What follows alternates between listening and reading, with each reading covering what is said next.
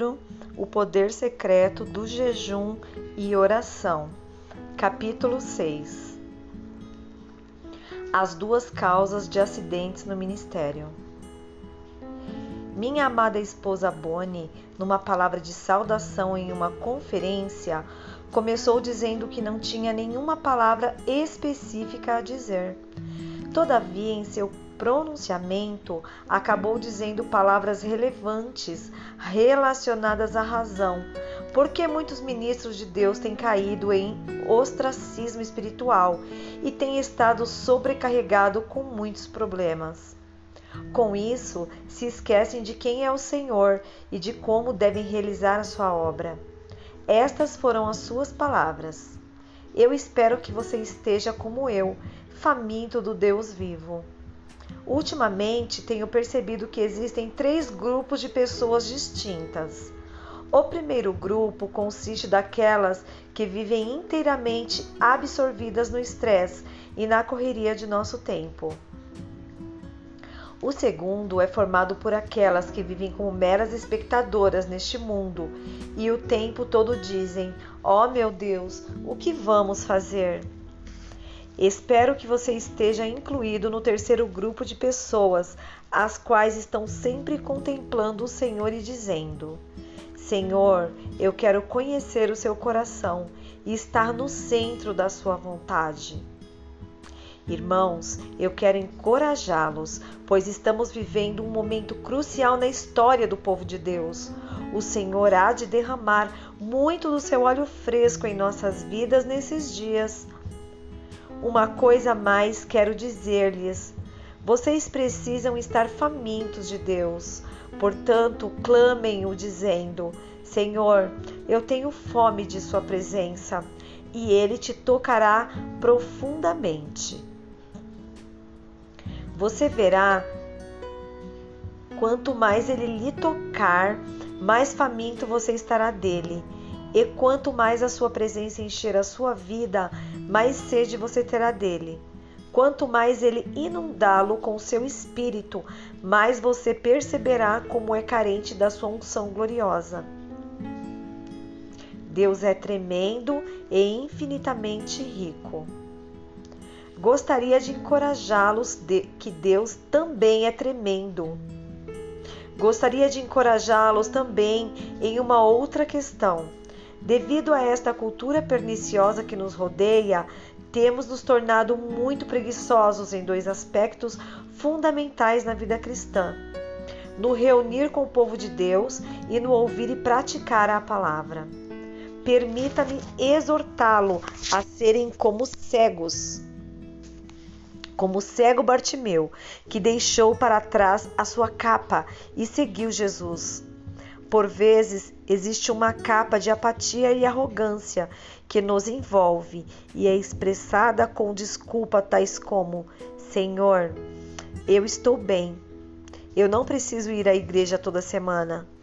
Uma vez por mês é suficiente, porque existem excelentes programas evangelísticos na televisão. Irmãos, o que realmente precisamos é nos lançarmos diante da Sua presença, da presença do Deus vivo, pois em Sua presença há descanso e refrigério. Nunca se canse de se reunir com a igreja e ouvir a Sua palavra. Esteja faminto, à medida que você começar a frequentar as reuniões da igreja, a ter comunhão com o povo de Deus, mais desejo você terá de permanecer nos átrios do Senhor. Procure desfrutar da presença do Senhor e, como o cego Bartimeu, deixe para trás toda a capa. Aquilo que o esconde o faz permanecer sentado nas trevas, cego e mendigando. Clame em voz alta Filho de Davi, tem misericórdia de mim. Neste capítulo, gostaria de focar a nossa atenção para duas causas de acidentes no ministério. Naturalmente, existem mais que duas. Na verdade, esses problemas são novidades para ninguém, mas estão sempre presentes em nosso meio e sendo a causa de muitas derrotas e dissabores na história da igreja. Acredito que muito destes acidentes que frequentemente vemos no ministério são causados por pessoas que receberam a plenitude do Espírito e funcionam no ministério fora do poder do Espírito. Em outras palavras, o apenas estar cheio do Espírito não é o suficiente. Precisamos nos mover nele, está nos permitindo sermos tratados e aperfeiçoados por ele antes de estarmos ministrando aos outros. Se você estiver despreparado nas coisas de Deus, você correrá riscos em seus ministérios.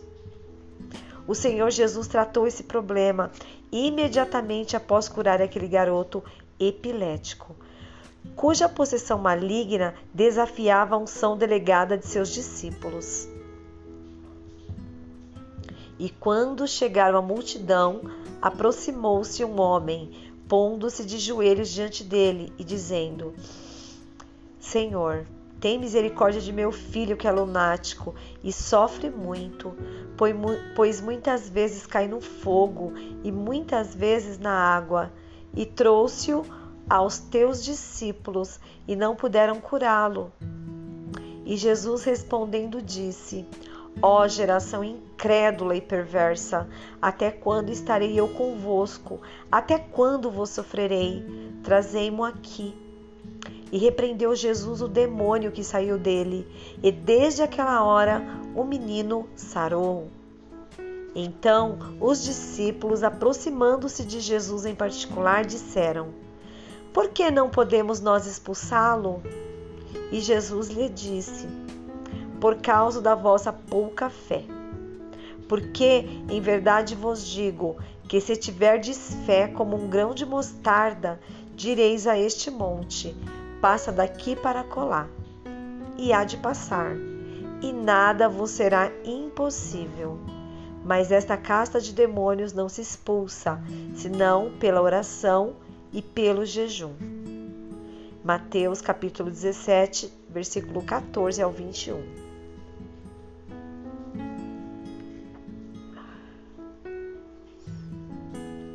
Já mencionamos anteriormente que Jesus havia comissionado aqueles homens. O Senhor já havia lhes dado autoridade para curar os enfermos, expelir os demônios e até mesmo ressuscitar os mortos. Todavia, nesta passagem das Escrituras Sagradas, estes mesmos discípulos são confrontados por uma sólida muralha maligna que simplesmente não se movia mediante a nenhuma ordem dada por eles. Tal poderio maligno, portanto, impedia os discípulos de trazerem libertação àquela família. Lendo este episódio, uma pergunta poderia surgir. A autoridade que Jesus havia lhes delegado ainda estava com eles? Ora, claro que sim. O Senhor havia dado a eles a autoridade legal para expulsar demônios. Contudo, devido ao arranjo soberano de Deus para tratar com suas vidas, eles tiveram que enfrentar um tipo de força demoníaca que não se rendia ao nível de unção existente em suas vidas. Como resultado dessa derrota pública a que foram expostos no confronto com aquele demônio, eles tiveram grande reprovação em suas vidas. Acredito que muitos deles devem ter entrado em crise consigo mesmo e podemos imaginar quais foram os questionamentos de seus corações. Será que fomos desqualificados e para o ministério que o Senhor nos confiou? Será que seremos dispensados? Ora, uma vez expelido aquele demônio, o Senhor amoroso chamou em um lugar privado e apontou-lhes duas questões problemáticas em suas vidas. Eles falharam por falta de fé. Eles falharam porque não sabiam que existiam certas obstruções, desafio ou algum tipo de possessão demoníaca e doença que não estavam dispostos a se renderem a qualquer nível de unção.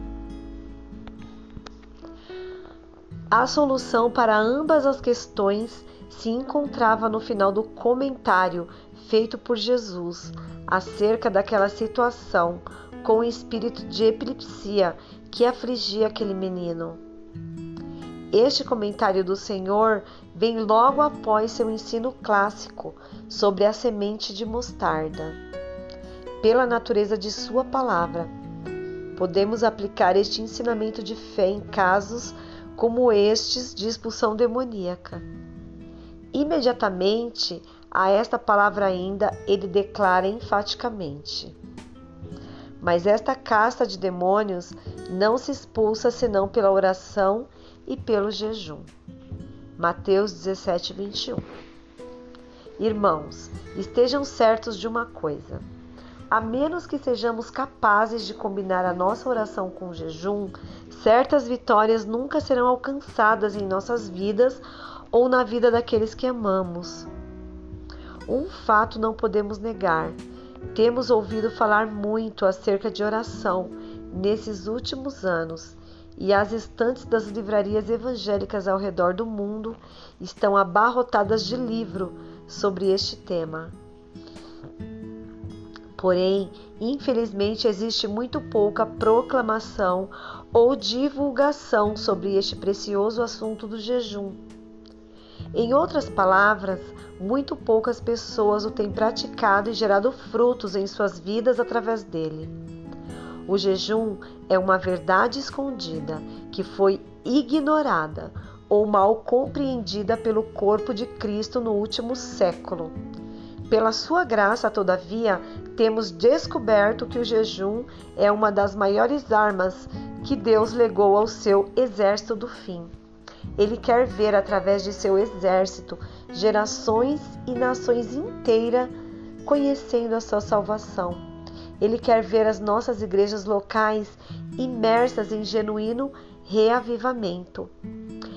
Ele almeja ver as nossas cidades desfrutando a redenção de uma forma maravilhosa. Ele quer liberar seu poder sobrenatural para curar e libertar os perdidos em um fogo de avivamento, não somente as cidades, mas também as nações inteiras. A incredulidade da igreja. Um dos principais problemas da igreja nesses dias é o pecado da incredulidade. Dúvidas e incredulidade são o oposto da fé. A palavra de Deus nos adverte que sem fé é impossível agradar a Deus. Muitas congregações na América do Norte adotaram uma forma piedosa de viver, mas desconheceram a efetividade do poder de tal estilo de vida. Muitos aspectos do tão conhecido movimento de fé acontecido alguns anos atrás neste país foram muito bons e saudáveis para a nossa anímica igreja, mas em contrapartida, muitos excessos e motivações erradas foram identificados. A verdade é que precisamos possuir a realidade íntima de uma fé genuína e não uma forma exterior, porque afinal de contas, somos chamados para ser um povo de fé precisamos ter a nossa fé mesclada com a nossa obra. Tudo neste mundo e no porvir é medido pelos frutos que somos capazes de gerar. O que tem feito para cumprir a nossa jornada em seguir a Jesus e realizar as suas obras? O, onde temos errado e onde temos acertado em nossas vidas e ministério? Qual é o bom fruto que temos gerado? Que tipo de água tem jorrado de nossas fontes? Sem dúvida, temos tido como igreja uma boa medida de progresso, embora estejamos longe daquela dimensão para a qual o Senhor nos tem chamado. Ao analisarmos o progresso da igreja em evangelho, veremos que muito progresso alcançado na propagação do Evangelho procede do trabalho dos séculos anteriores ao nosso. Através do ministério de homens como Martim Lutero, os irmãos moravianos John Wesley, George Whitfield, Moody e outros que tiveram na prática do jejum e da oração a chave para a riqueza e abundância em suas vidas e ministérios. Acredito que nesses dias Deus está contemplando o que acontece quando esperamos apenas pela fidelidade de alguns em realizar a sua obra. O desejo do Senhor é ver a sua igreja se levantar como um todo, um corpo completo em seu resplendor e glória. Em outras palavras, o seu desejo é ter para sempre a sua noiva imaculada, sem ruga e sem mancha. A triste realidade é que a igreja tem sobrevivido sem o poder de um viver pleno de vitória e liberdade, embora tenhamos à nossa disposição o nome e a autoridade do Filho de Deus. Não é isto muito estranho? Sofremos dos mesmos problemas que neutralizaram os primeiros discípulos de Jesus. O que me alegra muito o coração é saber que Jesus é o mesmo e que a situação caótica em que atravessamos nesses dias não é o problema para ele. Ora, é tremendo saber que ele tem um grupo em suas mãos e é conhecedor do amanhã. E que ele deu à igreja uma promessa concernente ao último sinal de sua vinda no Evangelho de Mateus. E este Evangelho do Reino será pregado em todo o mundo, em testemunho a todas as gentes e então virá o fim. Mateus 24, 14. Este versículo contém um comando profético, um perfeito modelo do cumprimento de uma promessa. Somos comandados, portanto, a proclamar o Evangelho do Reino. O Senhor não nos deu um comando de múltipla escolha. Ele nos ungiu para proclamar o seu Evangelho e tão somente o seu Evangelho. Que isto esteja bem claro em nossos corações. Precisamos estar cônscios que as boas novas que hoje anunciamos são as mesmas proclamadas pelos apóstolos, os quais foram capazes de entregar as suas próprias vidas. Aleluia! Este é o mesmo evangelho que Filipe e Estevão pregaram. Deus nos viu em Cristo. É bom sempre lembrarmos que nosso modelo primordial na proclamação da palavra é o próprio Jesus de Nazaré. Existe, portanto, alguém mais que poderíamos nomear além dele? Esta é apenas uma pergunta de retórica que naturalmente você não precisa responder. Se você realmente acredita que Jesus é Senhor, Salvador e o único Filho de Deus, então você estará convencido que a vida deve ser inteiramente conformada nele e em ninguém mais. Se você ousar fazer isto, o Pai, em sua fidelidade, cumprirá outra promessa que temos em Jesus.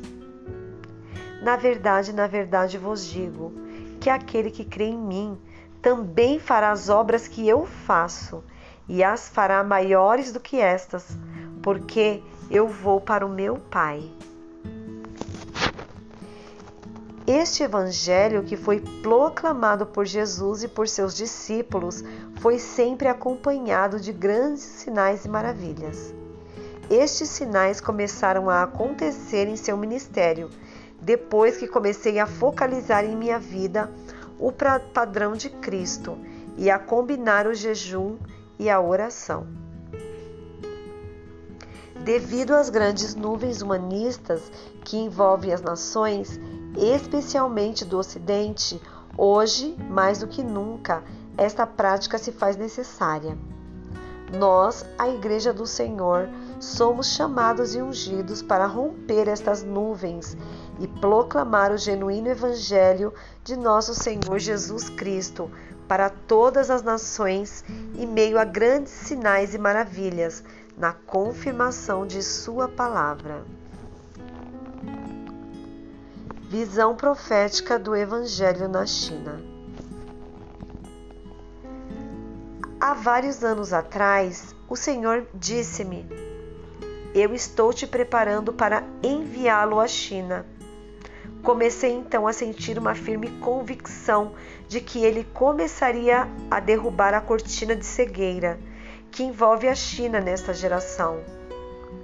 Em questão de alguns anos, o Senhor deu-me a oportunidade de conduzir múltiplas cruzadas na República da China, Taiwan. Tivemos em nossas reuniões algumas das maiores multidões da história daquele país. Posteriormente, fomos informados que muitos dos tremendos milagres realizados durante aquelas cruzadas nunca foram vistos no país. Aquelas cruzadas foram especialmente muito difíceis de conduzir devido à grande oposição espiritual que enfrentamos. Provavelmente, tal oposição maligna se deva ao fato de aquela ser uma das primeiras cruzadas realizada naquele país. Tínhamos certeza de que a batalha que enfrentávamos era contra demônios e potestade que tinham sido adorados de gerações em gerações naquela cultura milenar.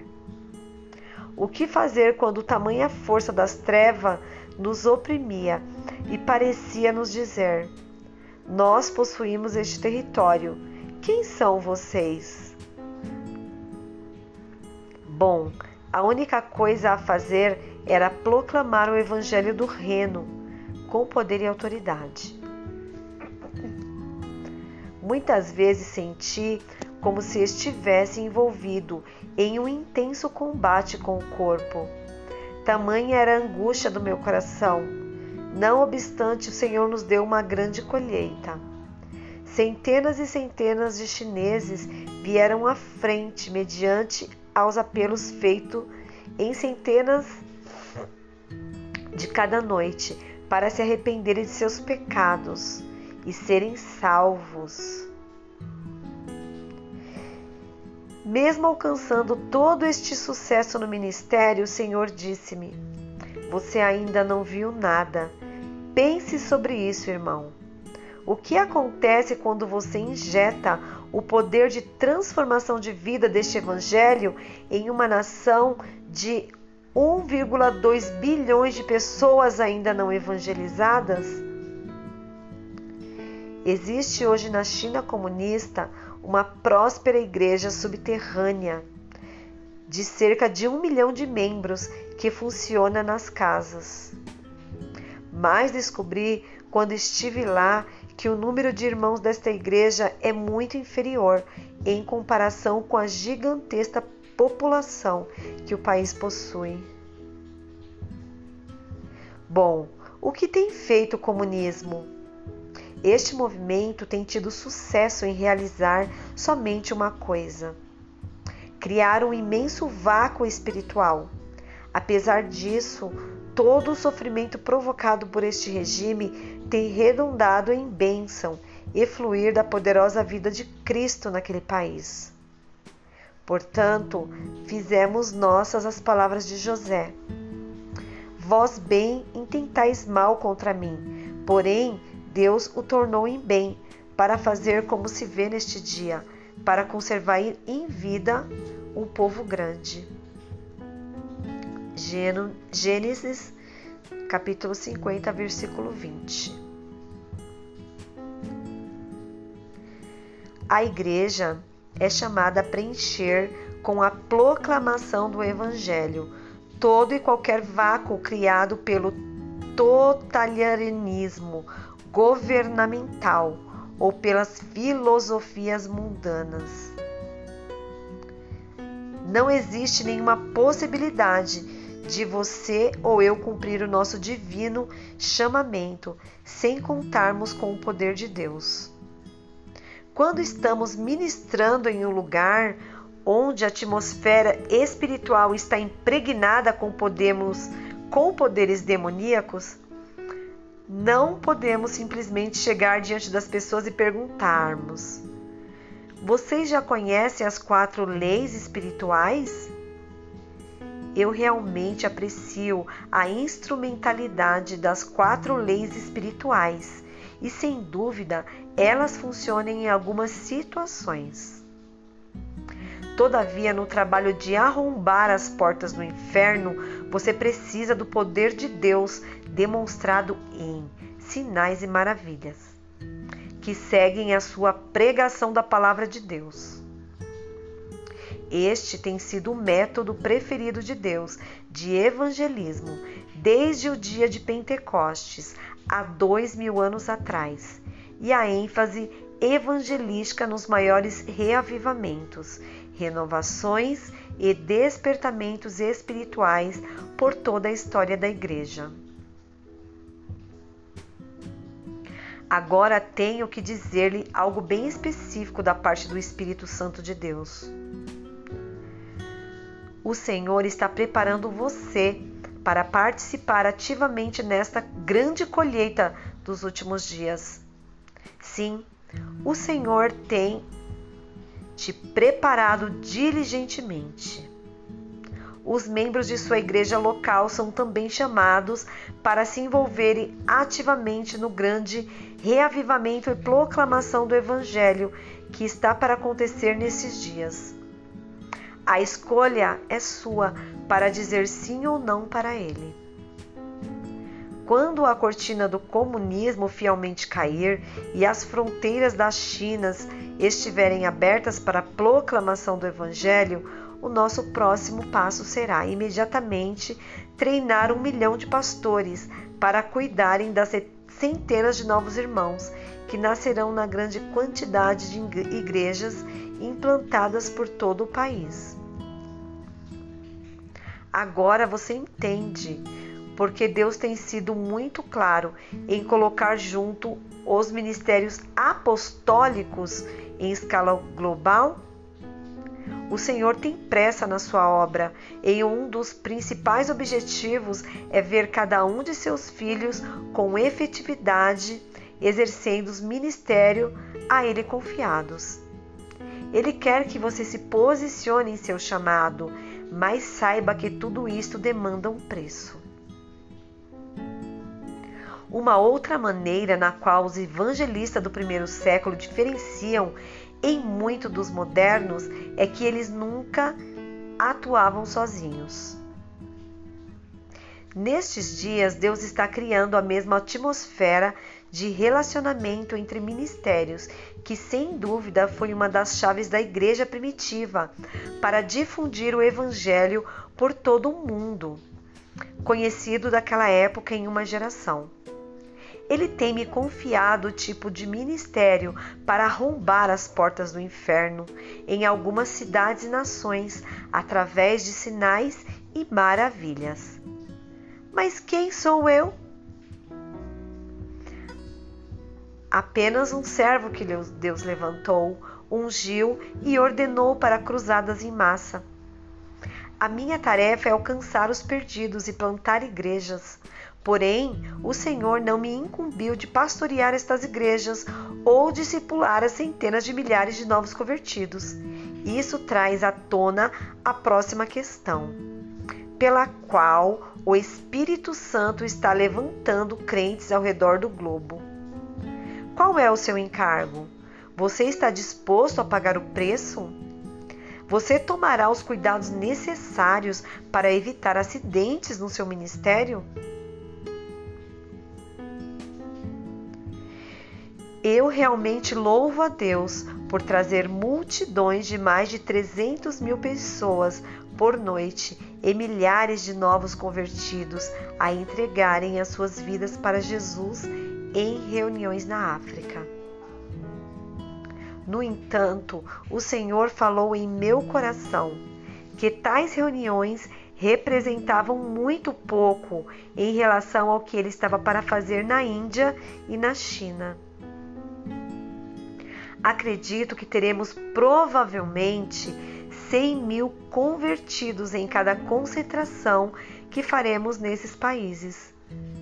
Tudo isso é muito maravilhoso, mas saibam que Deus não está satisfeito em apenas trazer muitas ovelhas em nossas reuniões.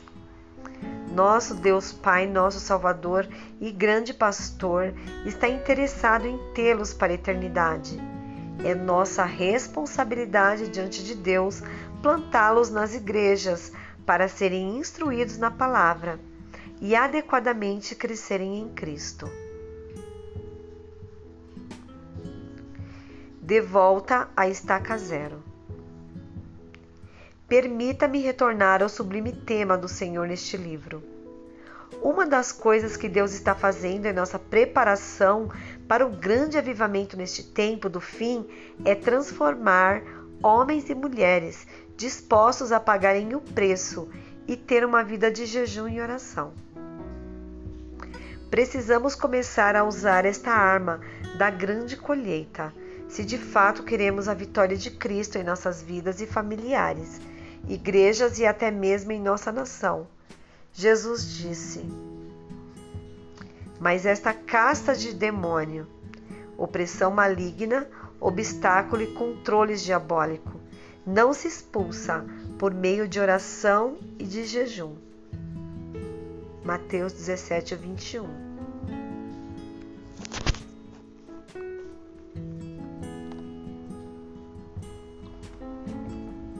Glória a Deus. É provável que em algum ponto em sua vida e ministério você tenha se sentido desfalecido, desanimado ou até mesmo ameaçado diante de terríveis obstáculos. Seja qual for o motivo de tal situação, ataque maligno, falta de perdão ou pecado, tal problema estará sempre borbulhando em sua vida. Você não será capaz de se mover a menos que realize a combinação da oração e do jejum. Eu tenho aprendido que quando fizemos isso em momentos ferrenhos de ataque de nosso inimigo, é como se jogássemos uma bomba nuclear em seu arsenal espiritual. Imagine que você esteja usando granadas de oração para destruir maciças montanhas de incredulidade, obstáculos ou obstruções demoníacas em sua vida e ministério. Ao combinar as suas orações com jejum, você lançará uma bomba de hidrogênio na montanha que está bloqueando o ministério que o Senhor lhe tem concedido. Eu não estou falando de uma ligeira mudança que está sendo concedido.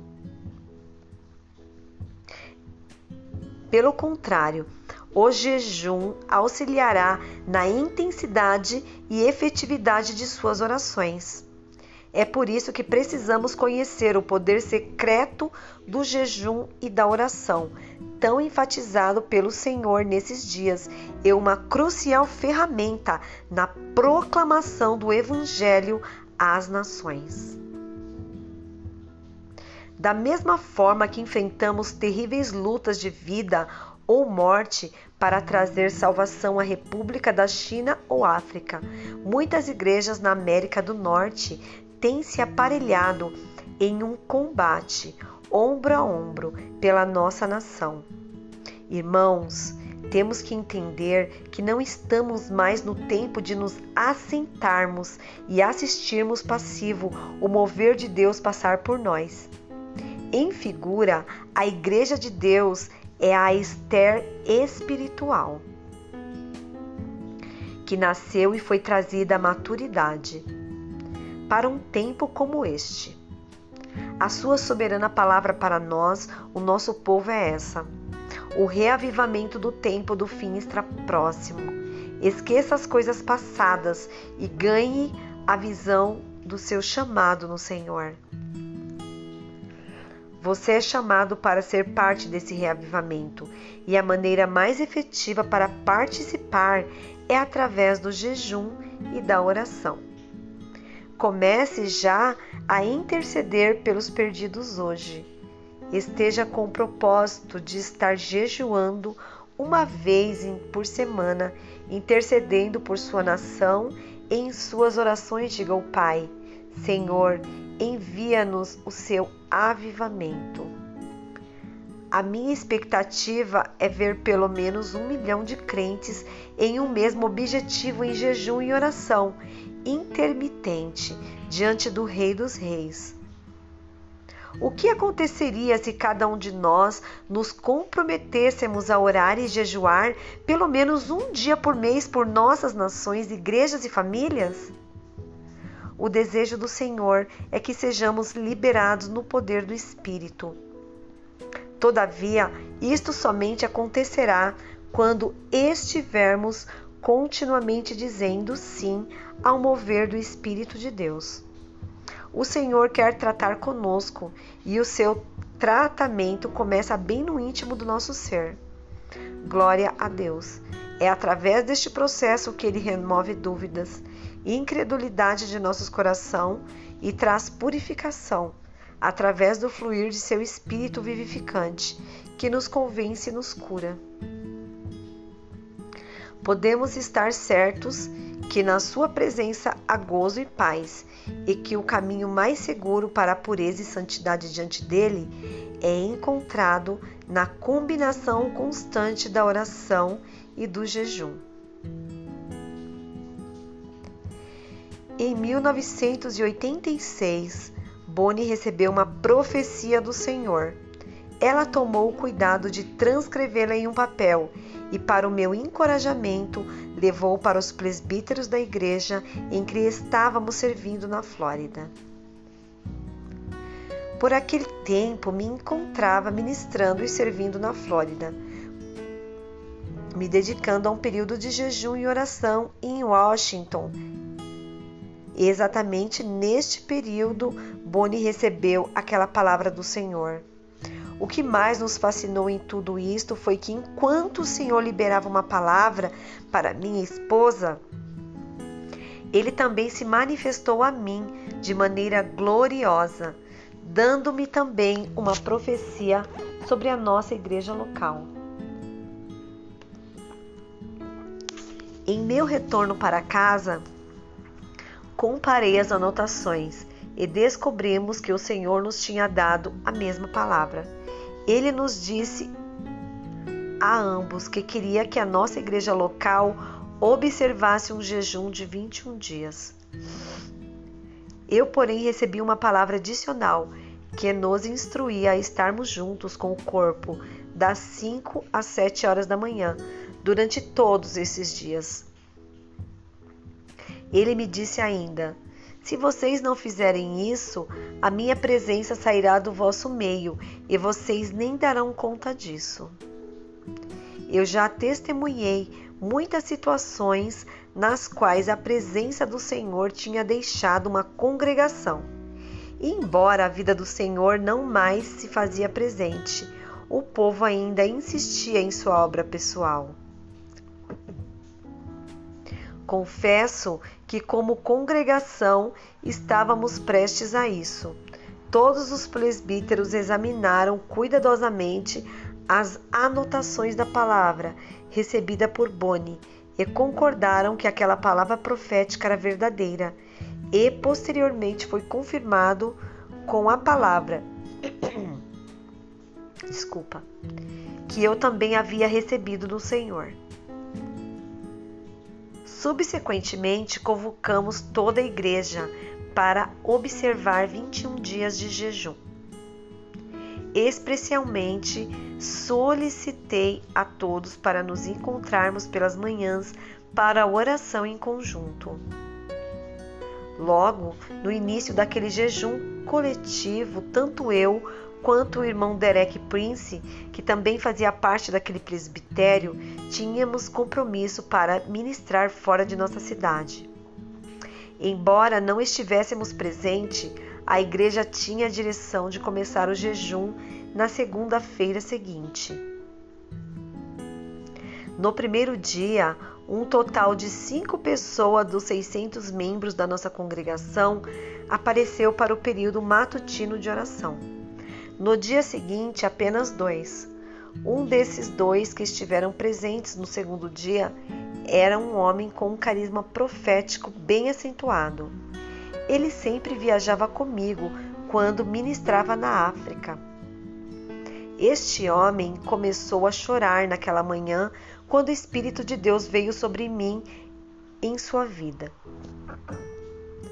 e, em meio a lágrimas, ele entregou a seguinte palavra à igreja numa reunião de quarta-feira.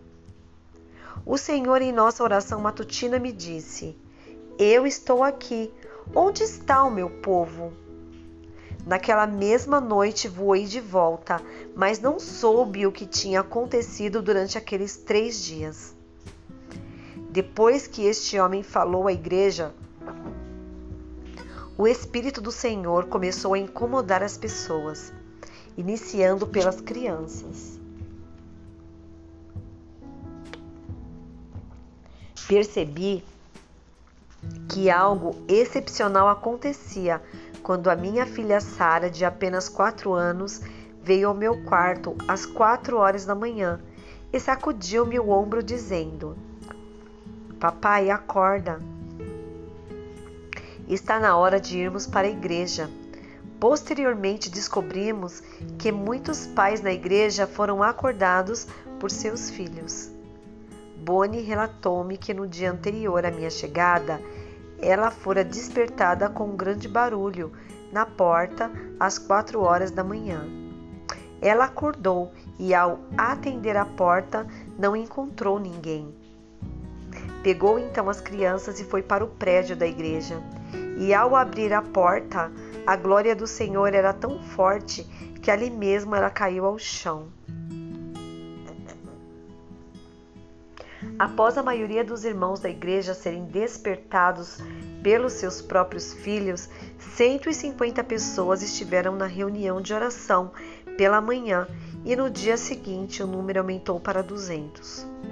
Começamos gradativamente a nos submergir no espírito de avivamento e como era maravilhoso ver os irmãos se quebrantando diante de Deus.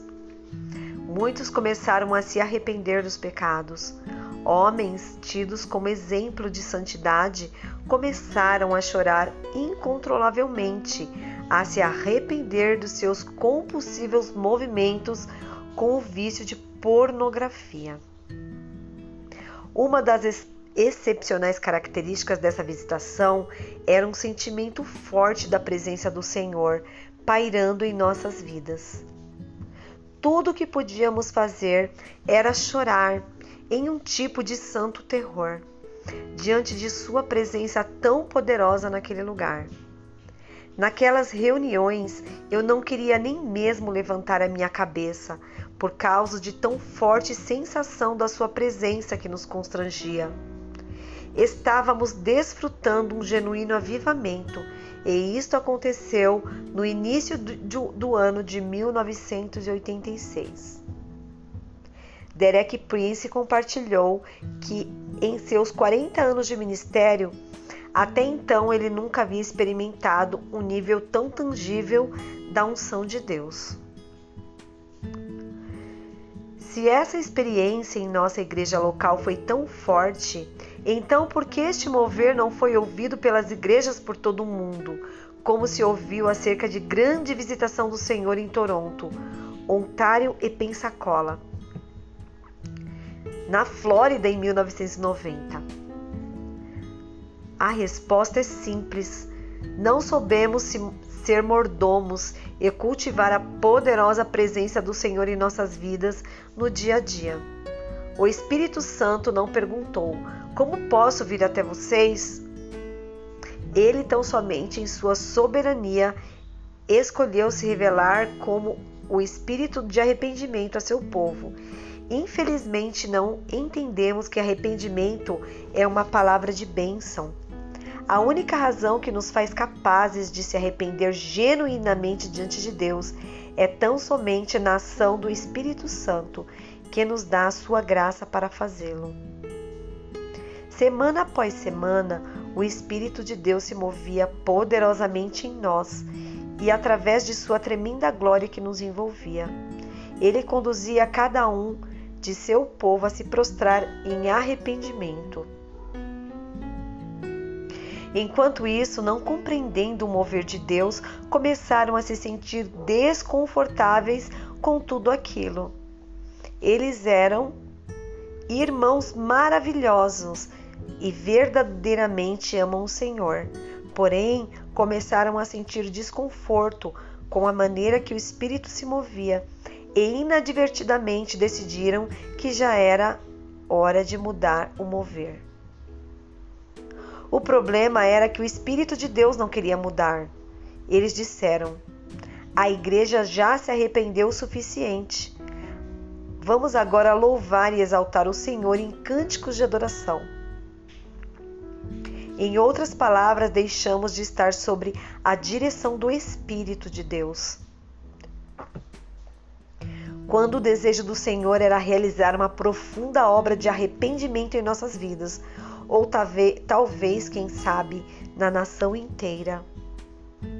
Sempre tendemos a pensar que Deus deveria estar satisfeito com o nosso arrependimento e obediência em uma área particular. Quando seu alvo não é este, às vezes ele está satisfeito conosco em nosso arrependimento no dia 2 e ele quer trabalhar arrependimento em nossas famílias, igrejas, cidades, nações ou nações, do dia 3 até o dia 21. Então nos tornamos impacientes, como começamos a desejar uma festa de celebração, quando não existe ainda nada para se celebrar.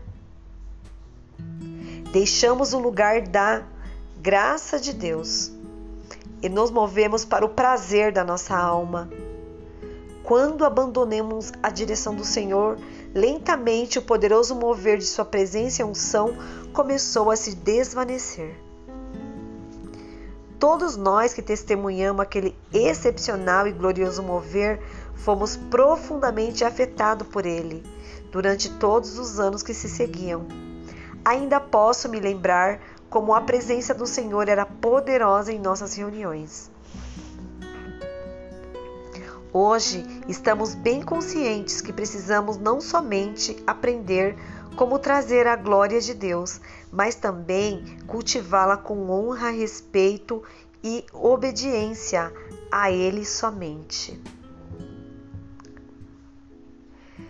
Em testemunho sobre o seu encontro com Jesus Cristo, João Batista disse: Eu vi o Espírito descer do céu como pomba e permanecer sobre ele. Jó, João, capítulo 1, versículo 33. Durante o movimento carismático, aprendemos como honrar a Deus e ver seu Espírito descer sobre nós de uma forma intensa, de tempo em tempo, mas não aprendemos como viver de tal maneira que Sua presença permaneça em nós. Eu acredito que um estilo de vida disciplinado, voltado para o jejum e oração, individual e corporativo é um elemento essencial na vida de um povo que deseja habitar na presença do Deus vivo. Carecemos aprender esta lição, porque, acredite-me, o toque de Deus em sua vida não pode ser comparado com nada nesta terra. A chave, portanto, para superar as duas camadas de acidentes do ministério é a intimidade com Ele, que nasce de uma vida de pessoal consagração ao jejum e oração. Glória a Deus, aleluia. Finalizamos o capítulo 6 do livro O Poder Secreto do Jejum e Oração no tema As duas causas de acidentes no ministério.